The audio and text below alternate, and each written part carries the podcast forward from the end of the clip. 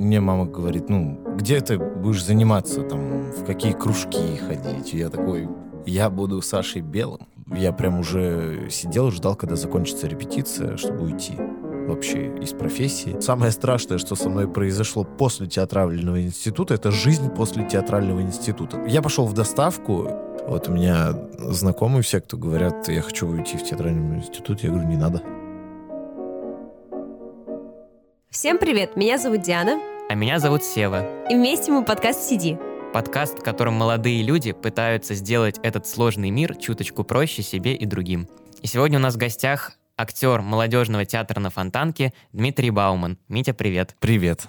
Сегодня наш разговор будет на тему, собственно, актерской профессии, то, как она сейчас себя ощущает и как себя ощущают в ней молодые люди. И для начала мы по традиции начнем собственно, с разговора о тебе, о нашем госте, о твоем пути. И такой самый базовый вопрос, как ты вообще решил-то, что надо актером-то стать?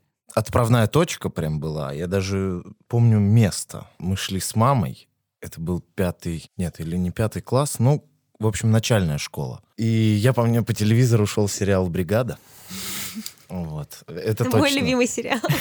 Да, кстати, Диана огромная фанатка. А, Вот. Значит, ты меня поймешь. Да, конечно. Вот. И я, мы шли, с- мы переехали в Питер, мы жили в Кронштадте. И мы когда переехали, мне мама говорит, ну, где ты будешь заниматься, там, в какие кружки ходить? И я Мгм. такой, я буду Сашей Белым, я буду актером. И на самом деле потом я пошел, вот, получается, в студию к нам, в театральную, и как-то я эту мечту, ну, не то, что... Я просто оставил эту мысль. Ну, я, занимаюсь, э, учусь в школе. И потом, когда выбор встал э, где-то в классе в девятом, мне родители сказали, что все, ты пойдешь учиться на врача, значит. И через какое-то количество времени я такой, да, я пойду учиться на врача, я очень этого хочу. И в десятом классе я встретился с одной девчонкой. Я даже скажу, это актриса театра «Мастерская» Даша Завьялова. Она тогда, соответственно, тоже еще не училась. И она меня прям как-то... Одной фразой как-то она меня повернула. Просто, по-моему, сказала, что тебе надо идти и поступать. Иди и поступай. И я понял, что почему-то я оставил эту мечту свою, хотя всегда хотел этим заниматься. И я начал готовиться. Я не э, поступил в первый год. Вот, собственно, мы с Дашей поступали в одну мастерскую. Я очень туда хотел попасть, но Вот подожди, в одну мастерскую. Э, То есть вы выбираете не по вузам, а по мастерским? Или как, как это вообще устроено? А, смотри, я не знаю, как во всех театральных вузах Петербурга, но, скорее всего, одно и то же. В театральной академии каждый год набирают э, какое-то количество мастеров. На актера драматического театра набирают два или три мастера, в редких случаях один, бывает больше. На кукольное отделение, на режиссуру. Про киношников ничего не скажу, не знаю точно. И ты приходишь, когда поступаешь, ты выбираешь мастерскую, в которую ты идешь. До второго тура ты можешь идти ко всем. Если тебя пропускают, там как устроена консультация. Первый тур. На консультации ты читаешь э, всю свою программу. Это басня, песня, стихотворение, проза. Ну, песни редко. Могут дать какое-то задание. На первом туре чаще сразу дают какие-то задания, или ты уже приходишь с каким-то заданием подготовленный. Но, в принципе, вся та же чтецкая программа остается. А когда на второй тур ты переходишь, там уже надо петь и танцевать. Это, это мой самый нелюбимый тур. Я в Питере дальше второго тура никогда не проходил. То есть вот за два года у меня второй тур, это значит все. А сколько лет в сумме ты пытался поступить? Два года. Ну вот первый год, э, получается, мы со Славкой Лазаревым ездили в Москву, но в Москве все устроено чуть иначе. И оно как бы одновременно легче, но сложнее, потому что у них три тура и конкурс. И все эти три тура ты читаешь. То есть по факту то, что у нас делается один тур, у них делается три. А на конкурсе тебе дают все. Ты и поешь, и танцуешь, и играешь отрывки, делаешь сальто, все что угодно. И у них, ну, до конкурса, там как бы как может произойти? У, у нас такое редко. У нас ты идешь по ступенькам. Тур, следующий тур, следующий тур. В Москве ты можешь приехать на первый тур, тебе могут сказать, давай на конкурс сразу, и все. Но проблема-то в чем заключается? Почему еще сложно поступить? Все поступают на два города минимум. То есть это либо Москва, Петербург. Тот, кто не из этих двух городов, еще берет Ярославль, Екатеринбург, где тоже хорошие театральные школы. Петербург вернемся. Ты можешь проходить у всех мастеров. Ты можешь проходить кукольником, на эстраду, в драматический театр. Но как только ты проходишь второй тур, тебе говорят, ты прошел второй тур. Ты должен сам выбрать одного мастера, к которому ты идешь дальше поступать. Потому что ты к нему перекладываешь документы, и дальше, если ты не поступил, ты не поступил вообще, потому что ты больше никому не успел. И в Москве получается такая же история, но Москва делает, насколько мне известно, хитрее. Во время того, как у нас начинаются первые туры совместно со вторыми, они уже все поступили там. То есть кто хотел в Москву, уже туда точно не поедет.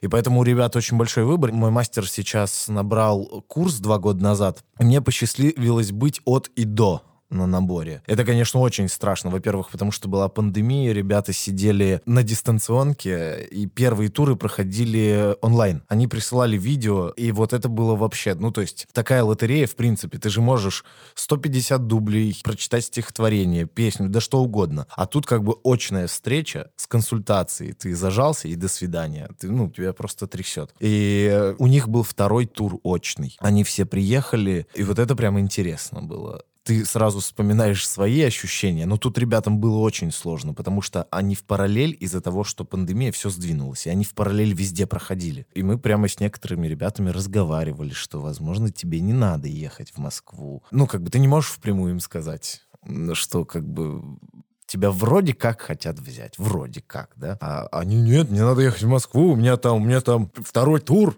второй тур. А чем обусловлена вот такая разница в туроустройстве, скажем так? То есть почему Москва такие выбирает рамки? Скорее всего, просто так сложилось, чтобы был отсев, я так это понимаю. Просто в Москве в шесть театральных вузов у нас по факту один большее количество народу приезжает в Москву, и ненужных людей надо убрать на первых турах. А если они будут как бы как у нас, то это будет сложнее, потому что третий тур у нас, э, вот, кстати, не договорил, третий тур у нас это показ отрывков. То есть берется отрывок из драматического произведения или из рассказа, и, значит, у вас там 2-3 дня, у вас либо есть куратор, либо нет, вы делаете этот отрывок и показываете. Это как третий тур. Ну и четвертый тур коллоквиум. Он, собственно, а в Москве вот это вот все, вот все со второго тура так в один, ну не в один день собрано, но в один тур. Плюс там еще есть после второго тура проверка по пластике. И у них это все. И поскольку в Москве очень много людей, они лучше будут, ну, до третьего тура отсеиваются, отсеиваются, отсеиваются, и на конкурс выходят только, получается, прям супер избранные. И все это в Москве же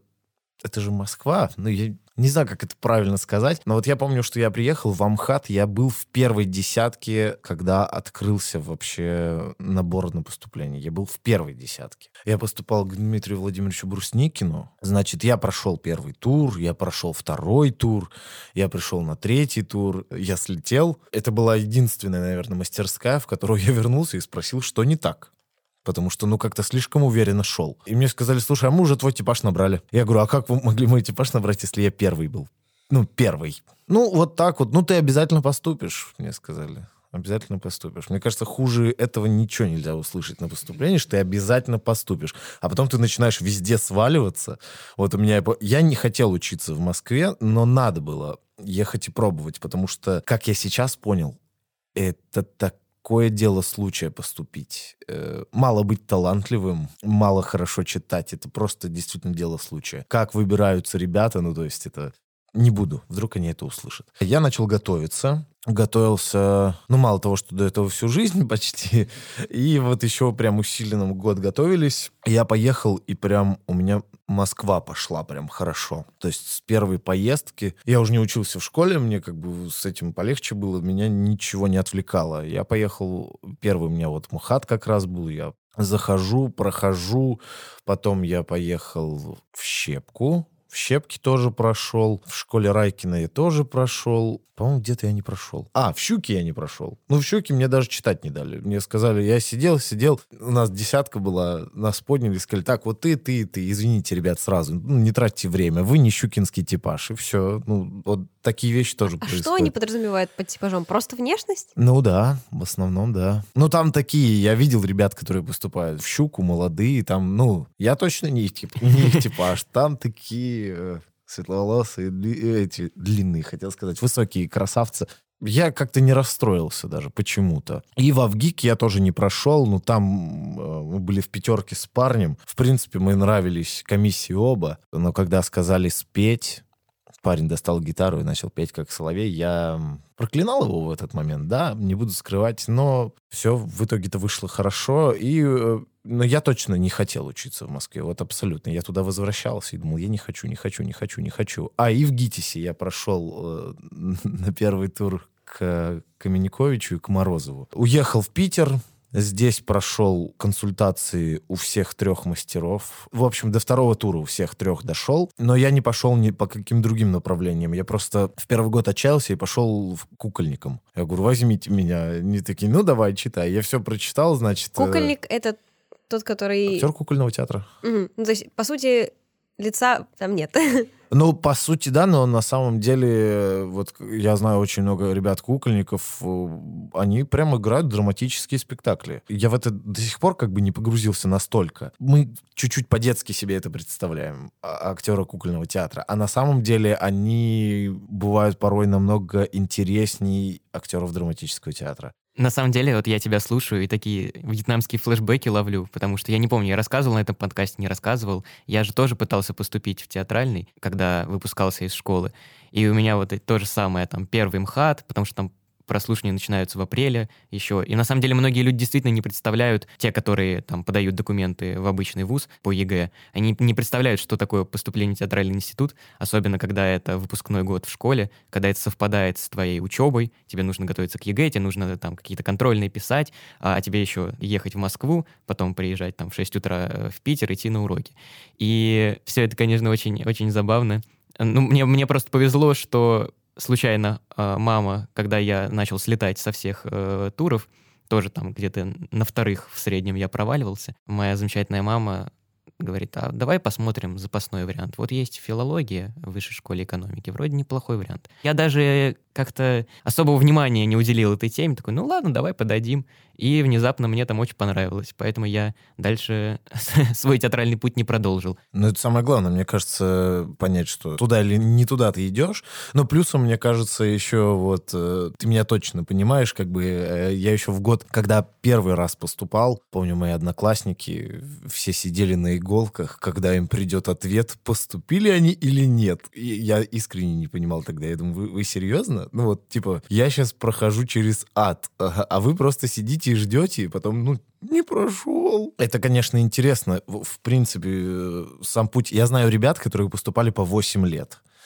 А, я... вот, вот как не сломаться? Как вот... Да, как не, не в какой-то момент не сесть и подумать, что это точно не твое, если вот восьмой раз ты получаешь отказ, слетаешь там со второго-третьего тура. Почему вы все еще идете туда и все еще ломитесь в эти мастерские? Я, честно говоря, сам пытался найти ответ на этот вопрос. Я видел девочку а, на курсе Каменьковича, когда я поступал, она выпускалась, и я слетел, и мы с ней разговорились, и она говорит, я с восьмого раза поступила ты должен быть либо больным по профессии, ну, как бы действительно туда идти 8 раз, либо, скорее всего, большинство из тех людей, которые много раз поступают, они не доучиваются. Потому что, поскольку такое сложное поступление, оно в один момент становится как самоцель. Я помню свои ощущения, когда я зашел в мастерскую, когда назвали мою фамилию. Я эти два года так хотел поступить, я был в, ну, для себя в таком количестве мастерских, я зашел и такой, и что дальше? Ну, как бы... Ты... Была цель поступить. Да, все, ты поступил. А тут, когда ты поступил, и тебе говорят, завтра у вас э, в 10 утра речь. Такой, окей, речь. А когда ты 6 часов на этой речи стоишь, ты такой думаешь, я точно вообще тут сюда хотел? У нас же на курсе учился парень, Сева. Он поступал, по-моему... Наврал. Наврал. Я все-таки учусь в театральном, да. Да, мы даже однокурсниками, видимо, были. Он поступал 4 года. Ну, казалось бы, 4 года, но я думаю, 4 года. Я бы, потому что, мне кажется, я бы второй год не поступил бы, я бы все, я бы забил. Я вот открывал свой ежедневник два дня назад у родителей дома. Я его там оставил и вот прям читал. Свои мысли вот я стоял перед мастерской за минуту до того, как Семен Яковлевич объявлял списки... Ой, Мария Геннадьевна объявляла списки. Кто поступил на курс. И я вот помню, что у меня там было написано, у меня онемело все, и если я не пройду, больше поступать не буду. Потому что это такая... И вот Сева как раз не доучился. Он поступил, и понял, что ему нечего делать. Потом мы узнали, что он в Ярославской академии еще учился. И как бы проходить этот путь каждый раз заново тебе просто неинтересно. Мало того, что он сложный, э, коллектив, получается, постоянно меняется, и многие просто ломаются и уходят, потому что они не понимают. У многих еще есть представление о профессии, как будто бы ты придешь, и тебе сразу «держи, играй, э, вот это играй, это играй». Во всех мастерских это, конечно, по-разному, но мало в каких мастерских есть гарантия того, что ты вообще слово скажешь на площадке в первый год, потому что это упражнение на память физических действий, наблюдение, животные, предметы. Параллельно у тебя со всем этим идут практические занятия, это речь и так далее. Нам повезло, нам очень повезло, мы учились и остались при театре, и мы как бы еще видели театральный процесс изнутри. Мне кажется, это мотивировало. То, что не мотивирует других ребят, которые не при театре учатся, это прям здорово было наблюдать. То есть ты с утра идешь, проходишь проходишь мимо гримерок артистов, как бы твоя мастерская, со всеми здороваешься, потом вдруг там кого-то видишь известного. Я помню, я выбегал из мастерской, и выходит э, из гримерки Андрей Урган такой, о, здорово. Я такой, что? Что? Здравствуйте. Я думаю, откуда он меня знает? А он просто вежливый человек. Вот. И как бы и те, кто рвутся побыстрее играть, да я, нет, я не спорю, я из тех же был. И вот, собственно, наверное, те ребята не доходят, они не понимают искренне, что здесь происходит, чем они тут занимаются. Была девочка с параллельного курса, с нами поступала, вот она вообще с ума сошла по этому поводу. Ну, прям действительно до, до дурки дошло. Вот она прям что-то не понимала. Но э, таких людей, датых в коридорах у мраморной лестницы во время поступления очень легко встретить.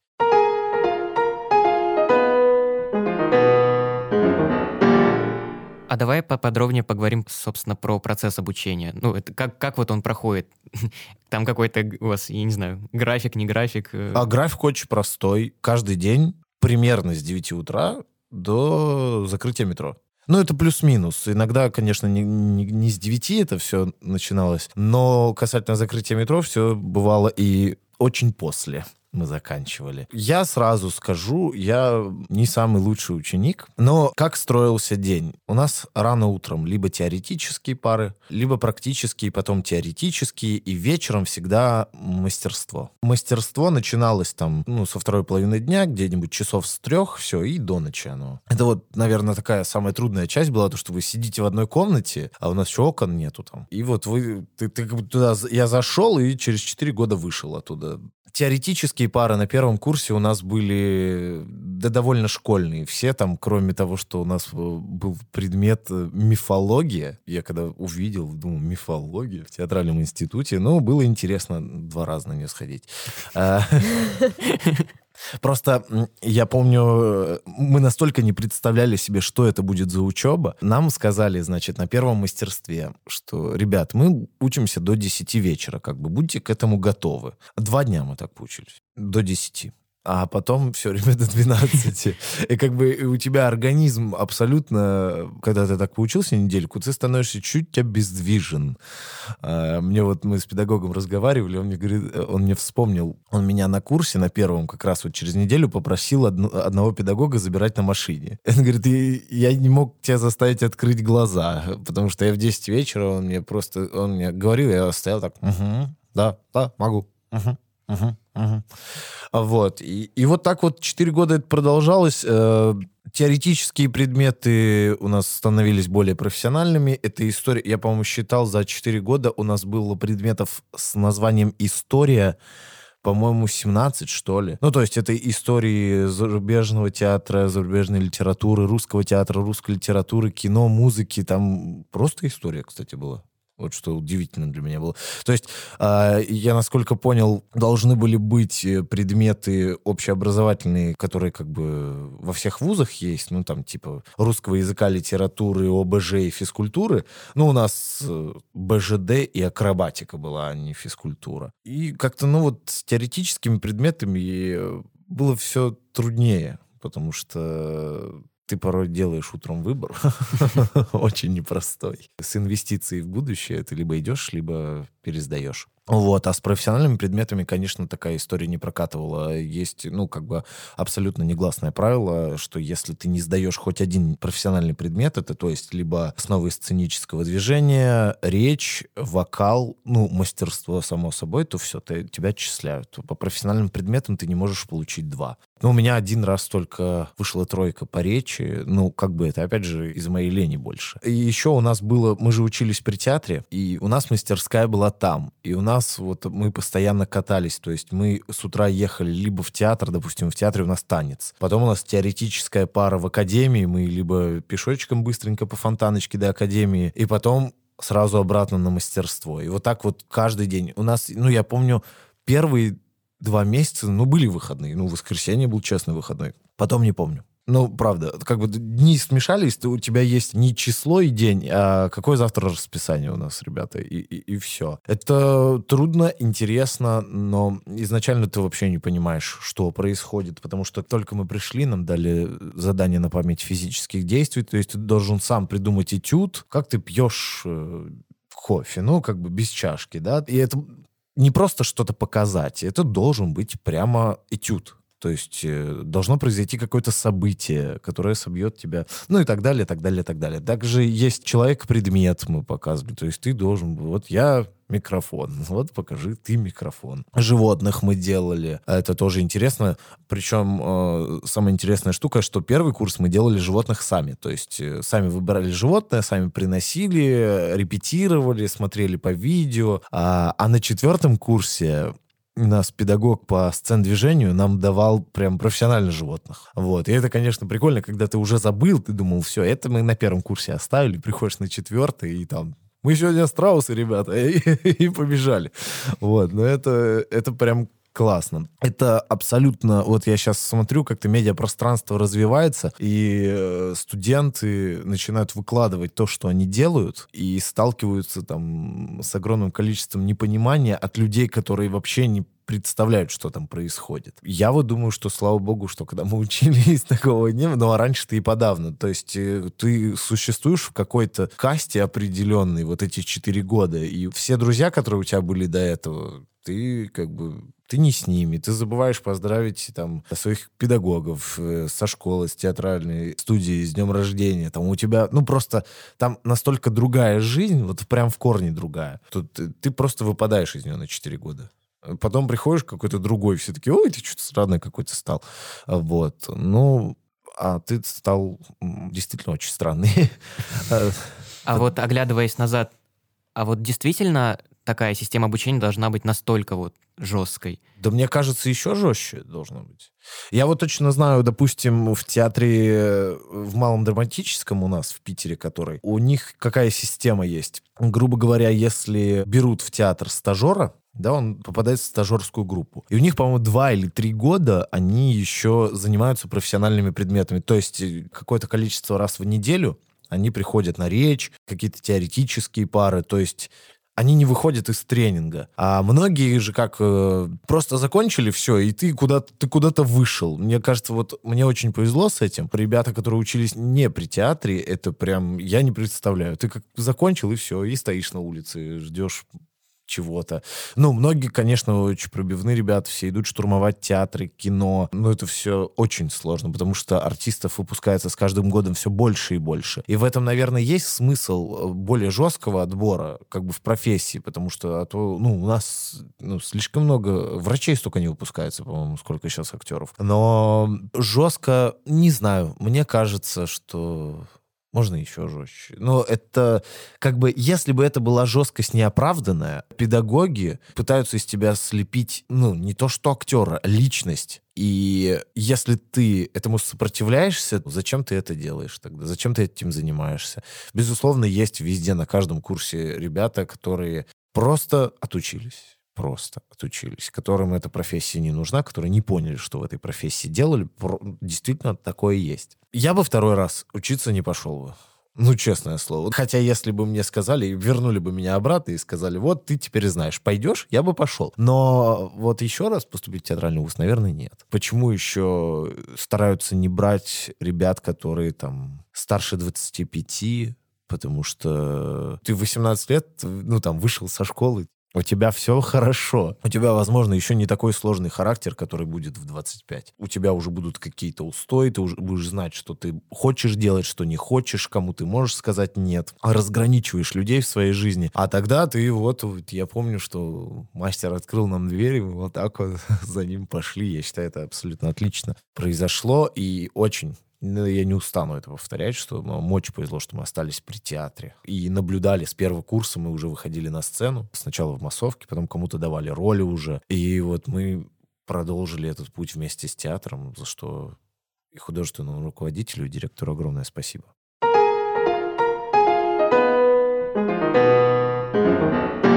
Относительно вот изменения личности, слома характера и других не очень приятных вещей. Почему вы решаетесь довериться вот мастерам в этом вопросе, и очень часто делаете это столь безукоризненно и как-то покорно, что ли, потому что я слышала, даже до меня доносились отголоски всяких историй про жуткую жестокость э, всех мастеров. Вот э, Сева мне рассказывал про э, мастера, у которого были пары к десяти, и ровно в 10.00 двери закрывались на ключ, а там уже не волновало, э, по каким причинам опаздывали другие люди. Ну, в общем, какие-то такие несколько армейские методы формирования личности происходят. И нормально ли, обоснована ли такая жестокость в каких-то отношениях? Были ли у тебя какие-то инциденты, связанные с ней? Или, может, это вообще такой ореол просто, что вот все мастеры или мастера, не знаю, как правильно сказать, что они такие жестокие тираны, а на самом деле это вовсе не так.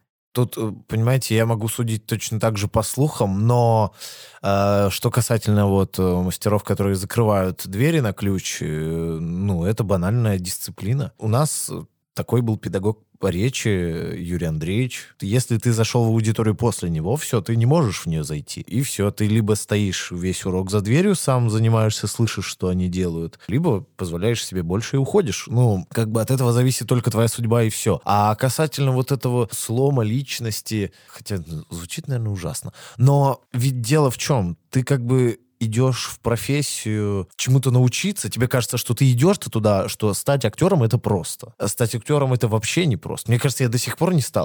Ну, то есть у меня есть диплом, но ощущаю ли я себя актером? Не знаю. Возможно, там в какие-то моменты, когда я снимаюсь или когда я на сцене, я, может быть, ощущаю. Но глобально так, мне кажется, я еще не вырос до актера. Мне кажется, должно еще много лет пройти. А как бы и ребята, которые идут и понимают, что не учить текст тут только надо и двигать мебель. Конечно, когда ты слепо, ну не слепо, а когда ты видишь мастера, да, ты понимаешь, я у того мастера. Многие, кстати, ребята уходят с курса, понимают, вот очень много же говорят, и я помню на поступлении, что когда ребята слетают, они говорят, ну это не мой мастер. Я лично в этом убедился, твой мастер тебя сам найдет. Все ниточки так сложатся, и, и удача в этих же ниточках будет. Они сложатся, и ты найдешь своего мастера. Некоторым не везет, то есть из этого отбора в тысячи человек попадает человек, который говорит, ой, это не мой мастер. И все на курсе такие, да как могли же взять другого вместо тебя, а ты не мог раньше понять, что это не твой мастер. Но это действительно такая трудная штука. Когда мастер из тебя и педагоги курса пытаются сделать, наверное, что-то похожее на артиста, начинается вот э, как это правильно сказать? Ну, такое психологическое давление присутствует от того, что ты не понимаешь как работать, э, как нажимать на свои кнопки, как с собой что-то сделать. Они же видят, что ты делаешь неправильно, и они пытаются всеми способами до тебя это донести. И, конечно, рычаги какого-то давления психологического присутствуют.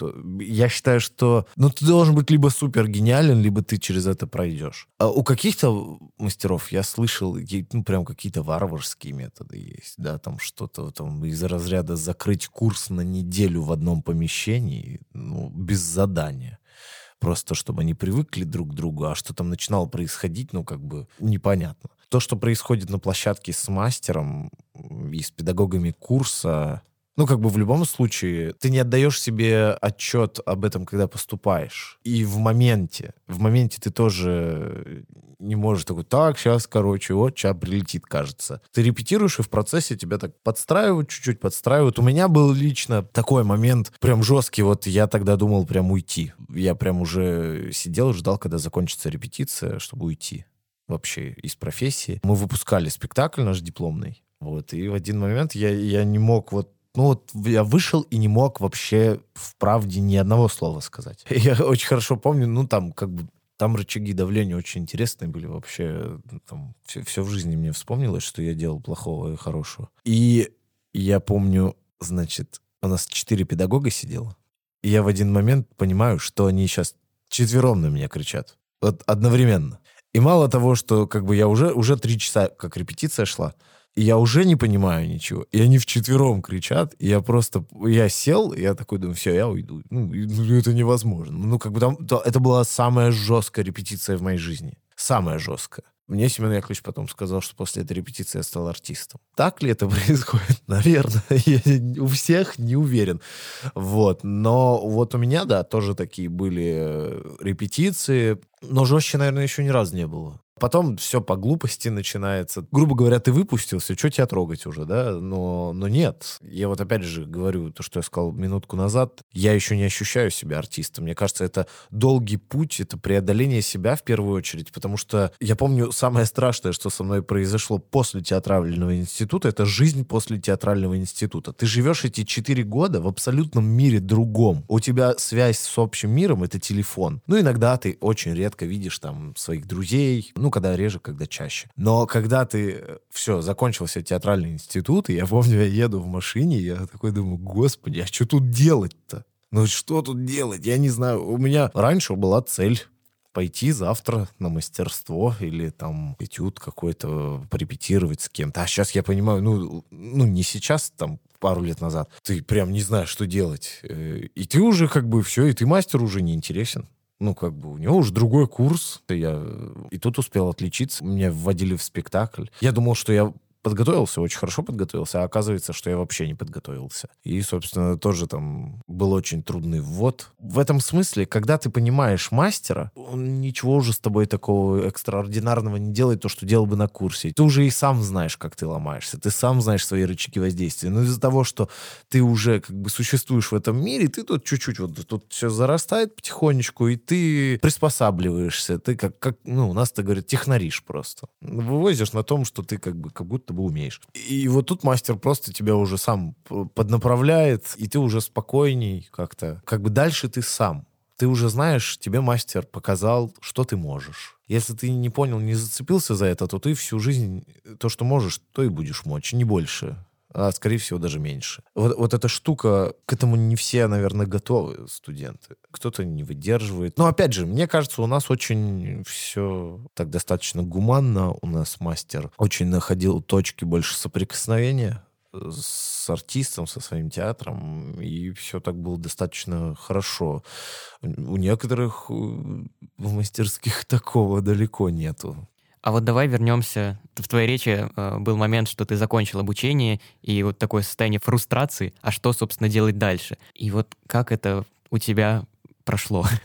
Как, как ты, ты преодол... его преодолел, да. Да, как ты его преодолел. А его коронавирус преодолел, не я. Когда мы только выпустились, я понял, что надо найти работу. Ну, при том, что я остался при театре, но нас взяли в стажерскую группу. я понял, что на эти деньги будет трудно существовать, и надо что-то делать. Я пошел в доставку, и я вот понял, что, во-первых, стало невозможно ни с кем работать. В смысле начальников. Ты понимаешь, что начальники тебе не начальники. Это просто какие-то странные люди, которые что-то от тебя хотят, иногда орут на тебя. Но ты абсолютно не воспринимаешь. У меня, я понял, у меня один начальник. Это Семен Яковлевич Спивак. Ну и сейчас как бы начальник у меня это режиссер на площадке. Все. А тут что-то все, я думаю, мы развозим пиццу, а не золото, а какой-то что-то происходит. Я помню, у меня началась очень сильная депрессия, очень сильная. Я прям не знал, как из нее выйти, потому что ты как бы отучился, и ты не то, что не в профессии, ты вообще как-то в пиццу развозишь, и тебе не о чем говорить с этими людьми. Ну, то есть ты привык, что ты а, там в перерыве между сценами выходишь в актерское фойе, общаешься с артистами, а тут как бы ты сидишь, и, и ребята, ничего не могу сказать плохого про ребят-курьеров, просто просто, ну, как бы я привык существовать абсолютно в другой стороне. На месяц мне хватило. Я ушел, как бы мы еще по первости пытались что-то сами репетировать, собираться как-то. И потом вот начался коронавирус. Мы все засели дома, мы начали заниматься онлайн-проектами для театра. И как-то это чувство подушло немножко. А, я еще до, до того, как мы ушли на коронавирус, мы с администрацией театра делали эти клад на фонтанке. Звучит очень плохо. Прям... Э, ну, мы прятали, значит, где-то в городе банку с билетами в театр. Мне было неважно, что за это не платят, но как бы это в театре, а не в доставке. Все, когда перешло на удаленку, как бы мы что-то делали, снимали какие-то ролики для театра. И потом, когда уже начали постепенно выходить, я опять пошел в доставку, в другую, но у меня там уже друг был директором всего этого дела, и как бы и все нормально. Я понимал, что я тут постольку, поскольку мне просто надо сейчас выжить, и все. И сейчас этого ощущения, безусловно, нет. Сейчас началась какая-то другая работа работа в театре. Нас заселили в гримерки после того, как мы выпустились. Мы сначала вот так вот как-то с артистами все «здравствуйте, здравствуйте». Сейчас, конечно, мы все уже все сдружились, уже с ноги дверь открываем. Это абсолютно другое ощущение. Началась работа другая чуть-чуть. Ты уже смотришь на студентов, понимаешь, что тебе нужно делать, как тебе нужно двигаться. Безусловно, тебя сбивает с пути, потому что, ну, жизнь очень оказалась шире, чем радиус театра, а, потому что это стало трудно. Ну, то есть надо теперь выживать, и надо везде крутиться. Ты тут что-то сделал, там что-то сделал, там что-то сделал. И работа в театре тебе намного больше... Ну, ты не воспринимаешь... Я вообще про театр никогда не говорю, что это моя работа. А, то есть, э, когда я еду в театр, я никогда не говорю, я на работу. Я в театр еду. Это абсолютно... Так, вот, я считаю, плюс этой профессии, если тебе твоя профессия нравится, она приносит тебе удовольствие, так это вообще замечательно. Вот у меня есть работа там, Китбург, да, до сих пор я там а, работаю, там, веду дни рождения. Это работа, да, я понимаю. Что-то еще, это работа. Театр, не знаю, не работа. Вот как-то там прям хорошо. Ты ощущаешь себя счастливым, занимаясь и работая в театре? Счастлив ли? Ну да, я счастлив оказаться в профессии. Это далеко не каждому удается. Мне опять же посчастливилось просто. Дело в том, что многие же уходят потом.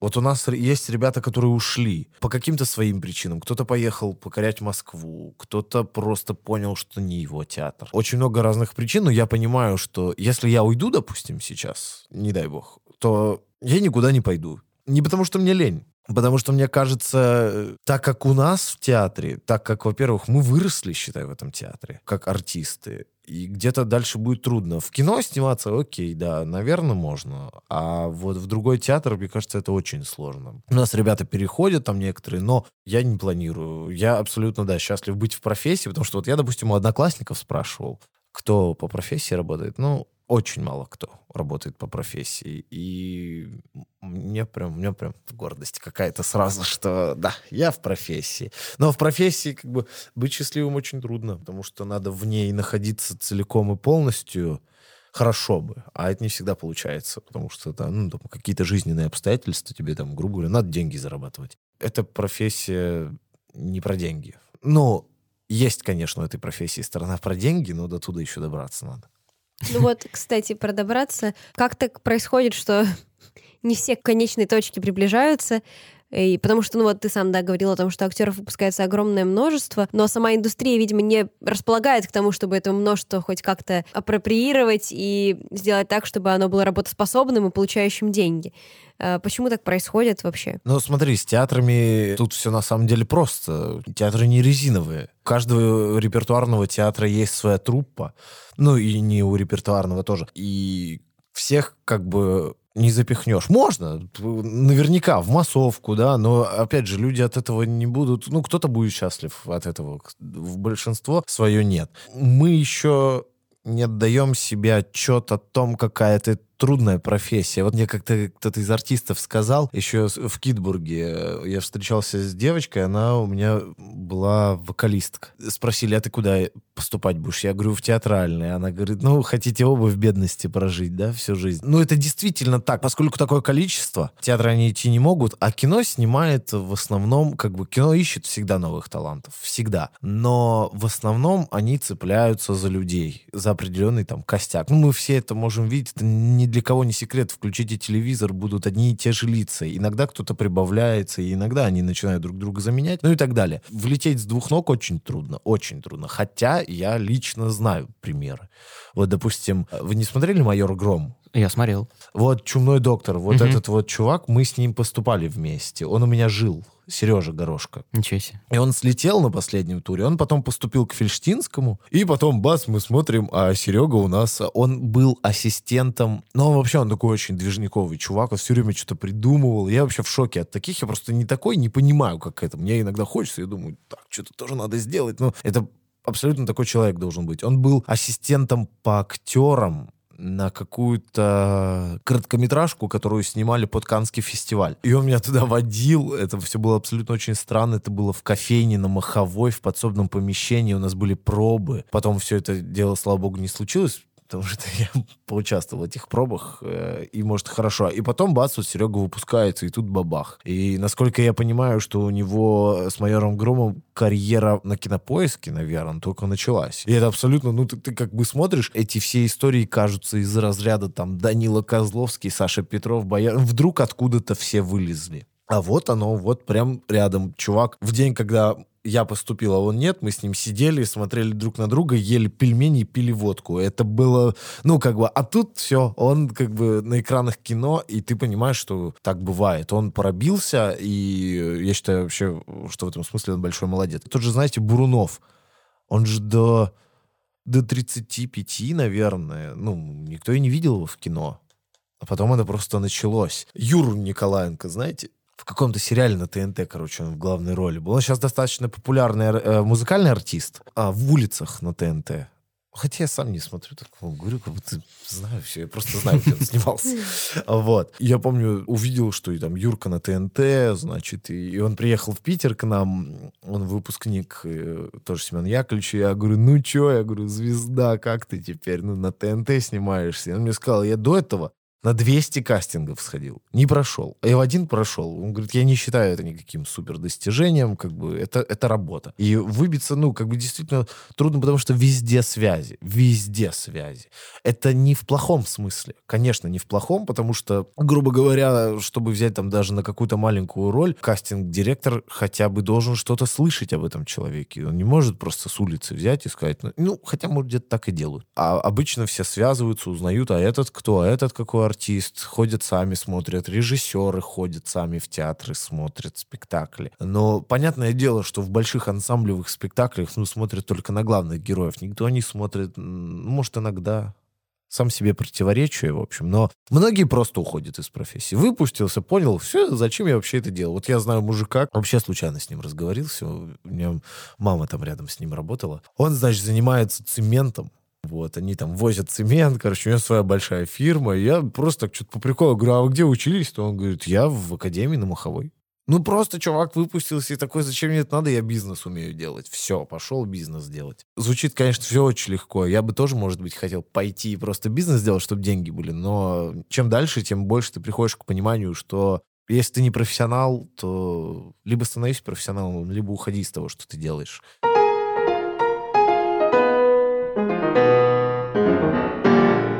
Вот представь, пришел к тебе молодой человек, лет 18-19, с действительно горящими глазами и говорит, хочу я стать актером. Ты смотришь на него и кажется, да, что-то может из него получиться. Какой бы ты совет дал вот этому молодому человеку? Не поступать. Нет, абсолютно серьезно. Вот у меня знакомые все, кто говорят, я хочу уйти в театральный институт, я говорю, не надо. Но это, опять же, возвращаясь к тому, вот к этой психологической... Ты оставляешь место для себя? Конкурентов удаляешь. Не, безусловно, нет. Это вот то, о чем мы говорили, про психологическую борьбу и жизнь в этом. А, я вот закусился недавно со своей бывшей одноклассницей, она уже отучилась э, на психолога, по-моему, вдруг решила, что она хочет стать актрисой. Я, может, поступил, конечно, бестактно, она меня просто спросила там, что нужно делать, а я ей расписал на пять листов, чтобы она все жизни ломала. Ну, как бы это действительно так, когда человек в сознательном возрасте туда идет, почти никто не доучивается. Ну, либо на режиссера, либо, ну, редко. Я советую всем не поступать. Не надо. А кстати, а вот вообще можно стать актером, если ты не, э, например, э, учился? Ну, в смысле, в театральной студии до этого или что? Да, да. Ну, Да. если ты просто вот с улицы пришел, Да. Ну, а почему нет? Если такова твоя судьба. ну нет, я имею в виду, если ты сам, не знаю, подготовился, приехал, у тебя есть данные для этого, а почему нет? Иногда таких и ищут. Иногда театральная студия в минус.